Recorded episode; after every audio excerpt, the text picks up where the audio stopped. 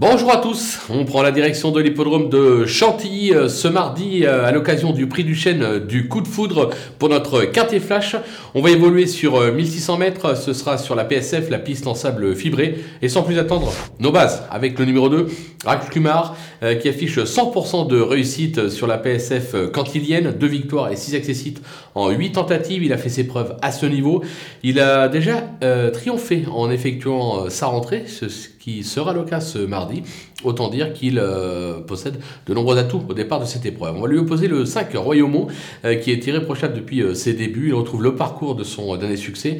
Il est plutôt bien engagé en valeur. Il doit lutter pour la victoire. Méfiance aussi avec le 13 Agapi Mia, qui retrouve elle aussi le parcours de son dernier succès. Alors la donne change avec 5 livres de pénalité, mais je la crois encore à même de jouer les tout premiers rôles dans cette épreuve. Du côté des opposants, on va se méfier du numéro 9, Griegos, qui alterne le bon et le moins bon, mais s'en sort plutôt bien sur le sable. Son récent échec euh, comporte quelques excuses euh, décidées. Il est capable de montrer un tout autre visage et de jouer les premiers rôles dans cette épreuve. Même chose avec le 6, droit de parole, qui est performant cette saison aussi bien sur le sable que sur le gazon.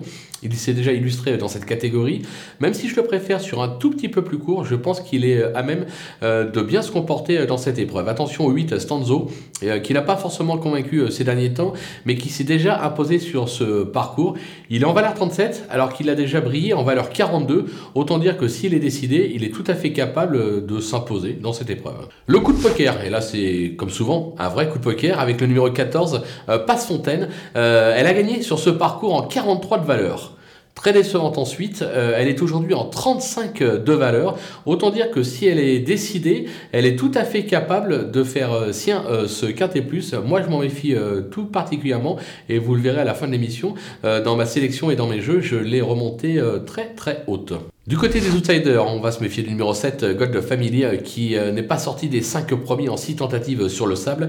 Elle a même acquis euh, son unique succès sur le parcours à Chantilly. Elle est plutôt bien engagée. Alors son entourage n'est pas très très confiant.